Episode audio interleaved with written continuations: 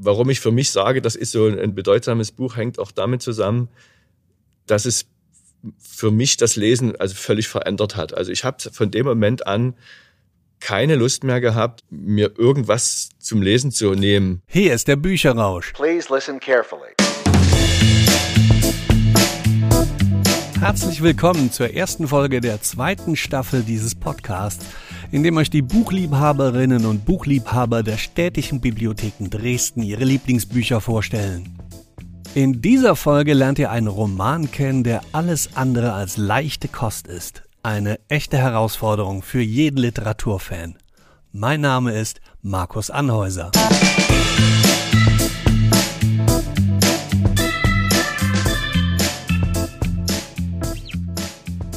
Viele der Bücher, die wir in dieser Reihe vorstellen, sollen einfach nur Spaß machen, kurzweilig sein, mitreißen oder in eine andere Welt entführen. Das Buch der heutigen Folge ist ja etwas ganz anderes. Es ist komplex, um nicht zu sagen schwere Kost. Und trotzdem kann man es mit großem Gewinn lesen. Es kann geradezu lebensverändernd sein, zumindest was das Leben mit Büchern angeht. So war es auch bei unserem heutigen Gast, der zwar schon sehr lange bei den städtischen Bibliotheken arbeitet, aber mit Büchern gar nicht so viel zu tun hat.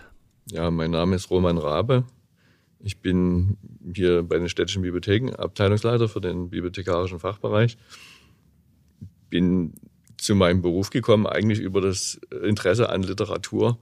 Nichts ahnend, dass meine Arbeit damit äh, am Ende sehr wenig zu tun haben würde aber empfinde das jetzt auch nie als Nachteil. Also habe das sozusagen dann so ein bisschen zu meinem Hobby gemacht, die Literatur.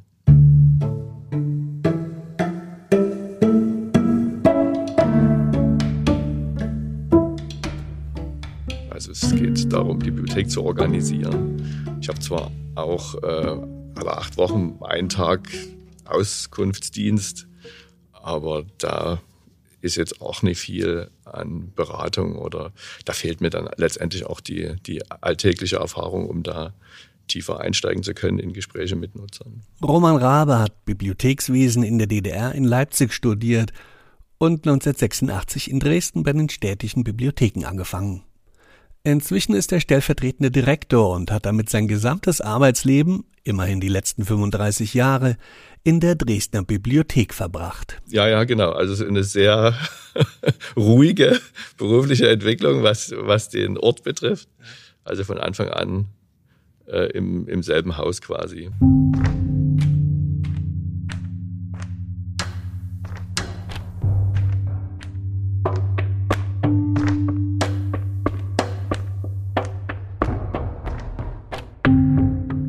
Ja, also es ist ja vielleicht, wenn man es überhaupt so sagen kann, das Buch meiner Bücher, äh, Uwe Jonsons Jahrestage. Also schon vom Umfang her eins der voluminösesten Romane der deutschen Literaturgeschichte. Ich, ich habe einen, einen ganz seltsamen Weg da zu dem Buch gehabt und das ist vielleicht für Uwe Jonsson überhaupt typisch, das ist auch ein Grund, warum ich es vorstellen möchte. Es ist relativ unbekannt, ist verfilmt worden und dadurch hat es mal kurzzeitig eine gewisse Aufmerksamkeit bekommen. Aber sowohl der Autor insgesamt als auch speziell dieses sein Hauptwerk ist lange nicht so stark im Bewusstsein wie jetzt Bücher von Krass oder Böll, die ja von der Zeit her, wo die Autoren mit ihm in, zu einer Generation gehören und auch in der Gruppe der 47 zusammen waren.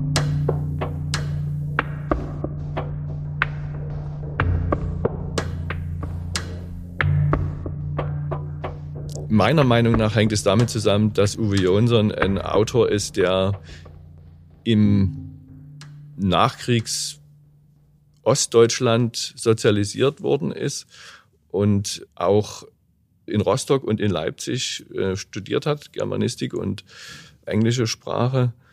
Und er konnte dann nie veröffentlichen. Er war ein, ein, ein super Student, er hat ein sehr schnelles und super Studium abgelegt, aber sein Prüfungswerk war ein Roman, der durfte schon nie erscheinen. Er hat dann sofort weitergeschrieben. Also mit 22 hatte der schon sein, sein Staatsexamen. und es, es erschien nichts. Und da hat er dann 1959, also mit 25 Jahren entschieden, nach West-Berlin zu gehen. Und die Grenze, Grenze war ja noch offen. Und was dann ja bedeutet hat, dass eine Rückkehr für ihn nie möglich war.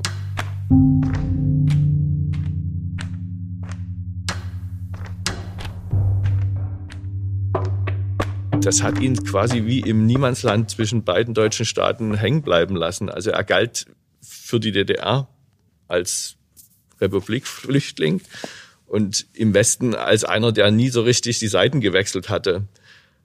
Er gehörte nie zur westdeutschen Literatur und er gehörte nie zur DDR-Literatur. Und so ja, blieb er so ein bisschen hängen, obwohl er also mit den ganz großen Autoren seiner Zeit, auch den Schweizern, eng befreundet gewesen ist. Also von allen, auch von der Literaturwissenschaft hoch anerkannt. Aber ja, es hängt sicherlich auch damit zusammen, dass er also wirklich nie einfach zu lesen ist.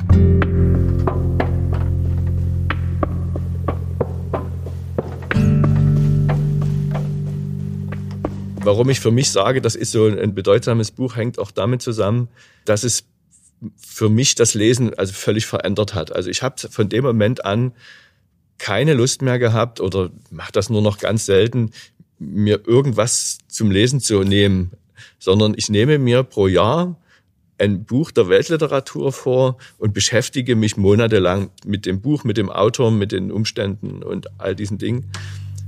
Seit ihm.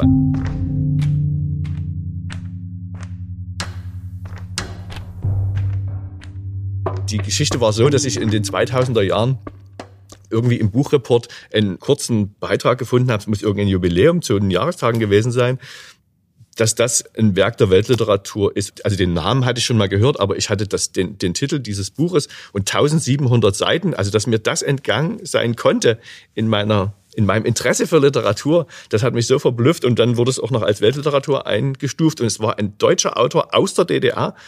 Das das ging irgendwie nie. Also da war die Neugierde so geweckt und ich äh, habe dann also mir sofort besorgt und musste nach 50 Seiten wieder von vorne anfangen.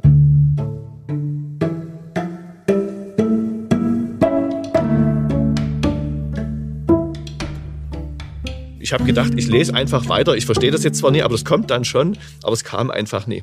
Und dann habe ich gedacht, okay, jetzt muss ich nochmal von vorne anfangen. Und dann habe ich mir so ein bisschen Notizen zu Figuren gemacht. Und äh, dann beim zweiten Mal war ich dann drin.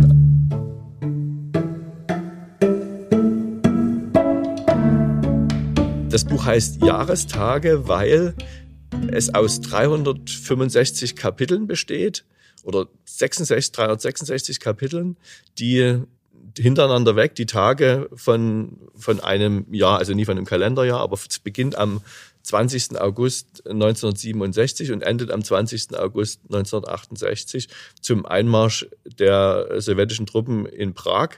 Aber da sieht man auch nochmal, also die, diese ja, manchmal schicksalhafte Verknüpfung von, von Zufällen. Uwe Jonsson hat das Buch eher angefangen als am 20. August 1968 und er wusste, dass er ein Jahr schreiben will. Also er hat auf einen Tag hingeschrieben, der historisch dann auch für das Buch wichtig wird, ohne dass er das zu Beginn seines Schreibens wusste. Also finde ich einen so irren Zufall. Und er lässt es dann auch wirklich auf diese, auf diesen Einmarsch und äh, hinauslaufen. Und in der Gegenwartsebene dieses Jahres äh, spielt die Tschechoslowakei auch wirklich eine Rolle.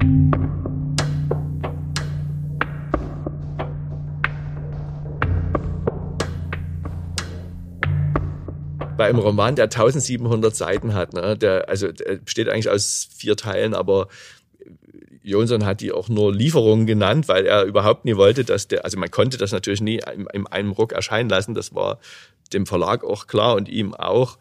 Aber es soll schon ein zusammenhängendes Werk sein.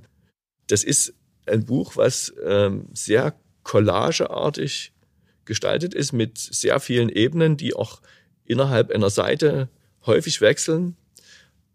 Und er lässt einen auch nie chronologisch in die Geschichte einsteigen, sondern fang an, wechselt er permanent die Ebenen.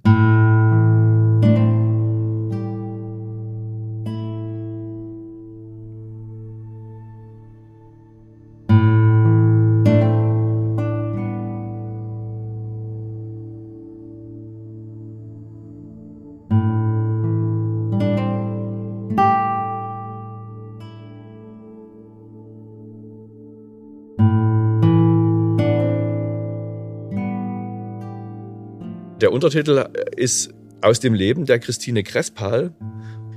Die Gegenwartsgeschichte ist die, ähm, das Leben einer alleinstehenden Mutter mit einer neun, dann zehnjährigen Tochter in New York. Einer Deutschen, die, die in einer amerikanischen Bank als Übersetzerin und ähm, Dolmetscherin arbeitet, die eigentlich nach Amerika gegangen ist, um ja für ihr berufliches Fortkommen dort aber eigentlich nie bleiben wollte. Also das Leben dieser beiden in der Stadt, die Tochter mit ihren Schulerlebnissen, die Mutter mit ihren mit ihrem Arbeitserlebnis und den Bekannten, die sie haben, ist die Gegenwartsebene und die Mutter hat ein Projekt und zwar will sie ihre Biografie aufschreiben. Sie äh, will die auf Band sprechen. Und dieses Aufsprechen hat einen gewissen dialogischen Charakter, weil die Tochter quasi zuhört und sie erzählt ihrer Tochter ihre Geschichte und die ihrer Eltern.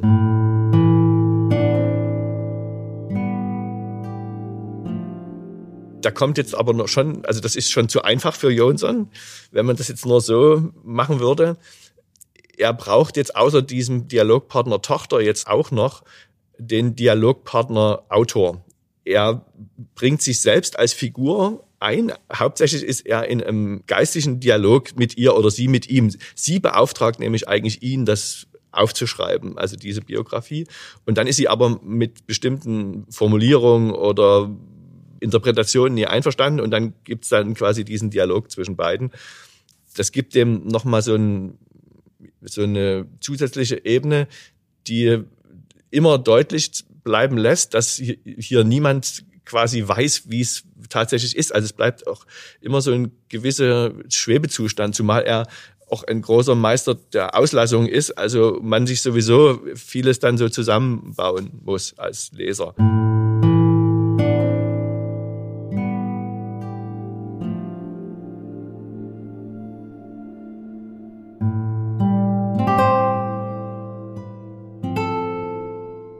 Das ist also die Gegenwartsebene.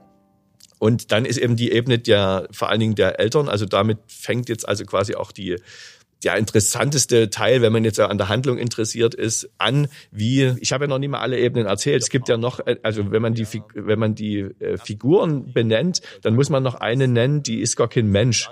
Und das ist die New York Times. Also er, ähm, er macht die New York Times quasi zur Figur im Buch. Der Zeitraum dieser Biografie umfasst so ungefähr 40 Jahre. Also es geht dann bis in die 50er Jahre. Also man erlebt diesen Ort, wie, er, wie der Nationalsozialismus zu Ende geht, wie er erstmal wechselt innerhalb der Kapitel permanent. Ne? Und damit muss man als Leser irgendwie zurechtkommen. Und ich muss schon noch zugeben, dass diese alte Geschichte, die ist, die einen am meisten fesselt. Und, äh, und dann kommt die DDR-Zeit und dann ist nochmal Tochter, das ist der vierte Band. angetan und da beschließt er, äh, das Ganze macht den Roman das Schiff ist aber dann nochmal ihre Zeit in der, im, äh, in der Abitur. Das wird also quasi alles übereinander gelegt, wie so ein Konzert, wo die verschiedenen Instrumente alle parallel spielen und man so ein ja, also, also das Einzelne, also so, ganz so ist wie in der Musik ist es natürlich nie. Man kann ja immer nur einen Satz schreiben und den anderen dann noch, noch da drüber legen. Das muss man schon hintereinander machen, aber er versucht das schon wirklich in sehr kurzen Frequenzen zu wechseln, damit man in allem immer irgendwie drin bleibt.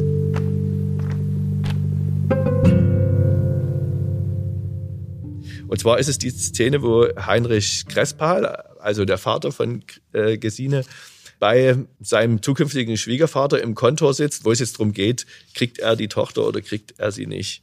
Zwei Begriffe muss ich noch erklären, damit man es versteht. Das eine ist das Wort Rotspon. Das ist ein Rotwein im Fass. Die Lübecker haben aus Bordeaux immer äh, den Rotwein importiert und ihn dann für die Flaschenreife dann erst im eigenen Lande quasi zu Ende kommen lassen. Und das zweite ist Dr. Semich, eine Figur aus dem Buch, das ist ein äh, jüdischer Tierarzt. Und der Schwiegervater heißt Albert Papenbrock. Und Papenbrock wusste nichts gegen diesen Krespal zu tun. Dieser Mensch ließ sich eine Zeit nach dem Abendessen bestellen. Dieser Mensch ließ Papenbrock allein seine Zigarre rauchen. Er bestand nicht auf dem fälligen Rotsbonn, der Mensch war nicht zu kränken. Der Mensch hatte Geld, fast wie die Lübecker Partie. Er würde ja vielleicht nicht geradezu Dr. Semich zur Hochzeit einladen.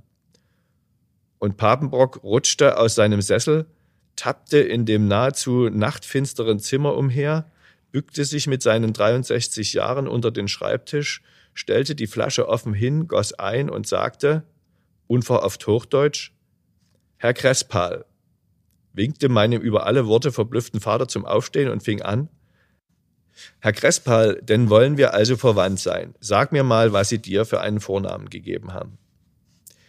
Lisbeth Papenbrock hatte sich meinen Großvater gut gezogen. Gesine Crespal verbringt diesen Sonntag auf Staten Island in Tottenville, später auf der Uferpromenade der Midland Beach.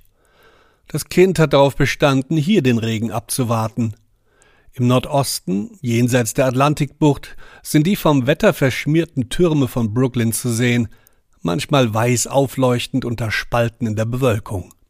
Hinter jenen Schlössern des Meeres in den zweistöckigen Slums bringen sie einander um. Über den Ausflug hat sie die New York Times verpasst.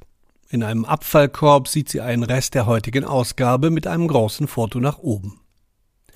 Es zeigt nicht deutlich ein feistes, dunkelhaariges Kind von etwa 14 Jahren, das in den Armen eines bäuerlich gekleideten Mannes liegt und gerade geküsst wird.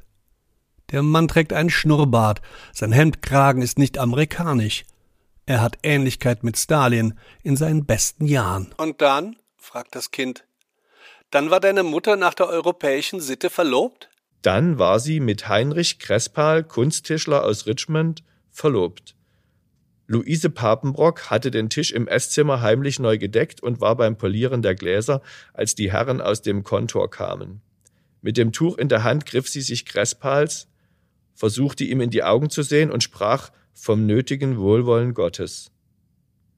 Crespal hielt das für harmlos, und Papenbrock, abgewandt, zwinkernd, verzog sich zu seinem Weinkeller.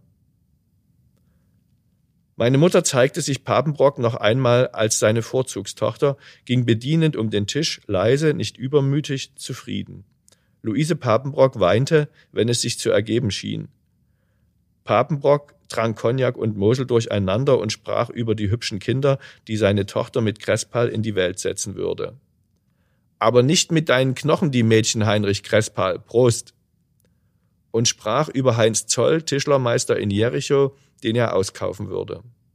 Und meine Mutter setzte sich neben ihn und sah Crespal an, als bitte sie ihn um etwas, aber Crespal bewegte ernsthaft seinen Kopf und sie sagte, ein wenig ängstlich, doch verschmitzt, Fadding, wir blieben nicht. Und Papenbrock fuhr an sein Herz, wo ihre Hand schon war, und er grinste etwas geniert, weil er sein Erschrecken gezeigt hatte und eben daran gewesen war, es zu übertreiben. Und Horst Papenbrock? fragt das Kind. Horst Papenbrock war nicht dabei. Darauf hatte meine Mutter geachtet. Der hatte Kameradschaftsabend bei den Genezer Nazis. 11. September 1967, Montag. In der gestrigen Ausgabe der New York Times beschrieb die Tochter Stalins den Tod meines Vaters und in der heutigen mein Leben mit Vater und Mutter.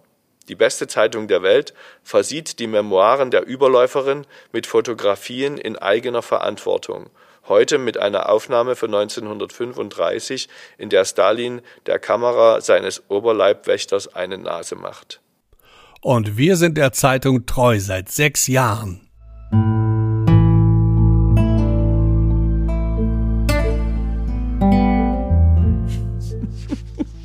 Ne? Also das, man merkt aus dem Stück schon die ganze, die ganze Art und Weise, wie das ganze Buch verfasst ist.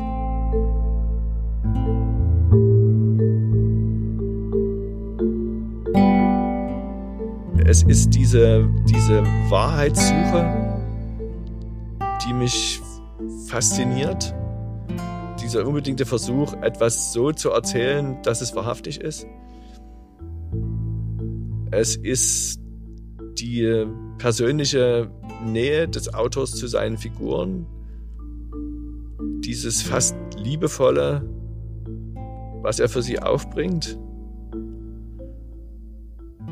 Es ist die Verbindung zwischen persönlichem Leben und Schicksal und allgemeiner Geschichte und auch dieses mit einem Figurenensemble eine ganze Kleinstadt in ihrer Entwicklung zu zeigen.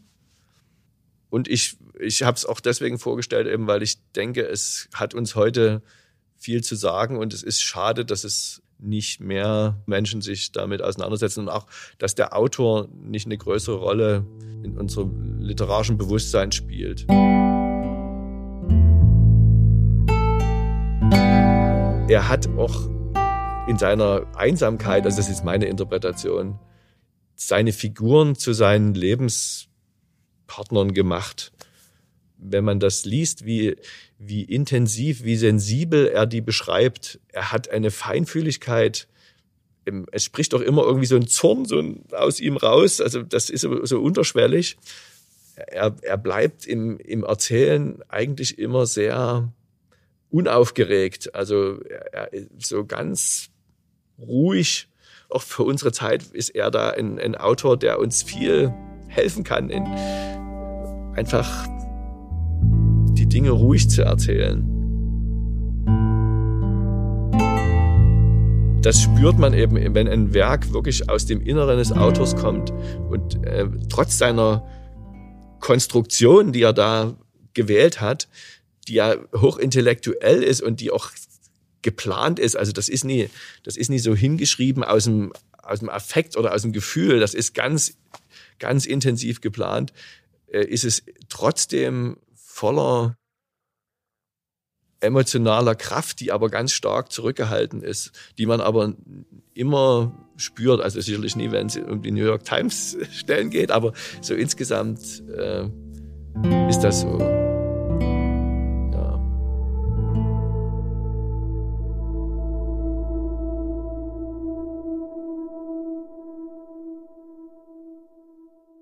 Das war Roman Rabe, der den vierbändigen Roman Jahrestage von Uwe Jonsson vorstellte. Erstmals erschienen im Surkamp Verlag zwischen 1970 und 1983. Bekommt ihr sicher auch in eurer Bibliothek, egal wo ihr diesen Podcast hört. Wir hoffen, es hat euch gefallen. Wenn ihr mehr solcher Leseempfehlungen hören wollt, abonniert einfach unseren Podcast und empfehlt ihn weiter. Bis zur nächsten Folge.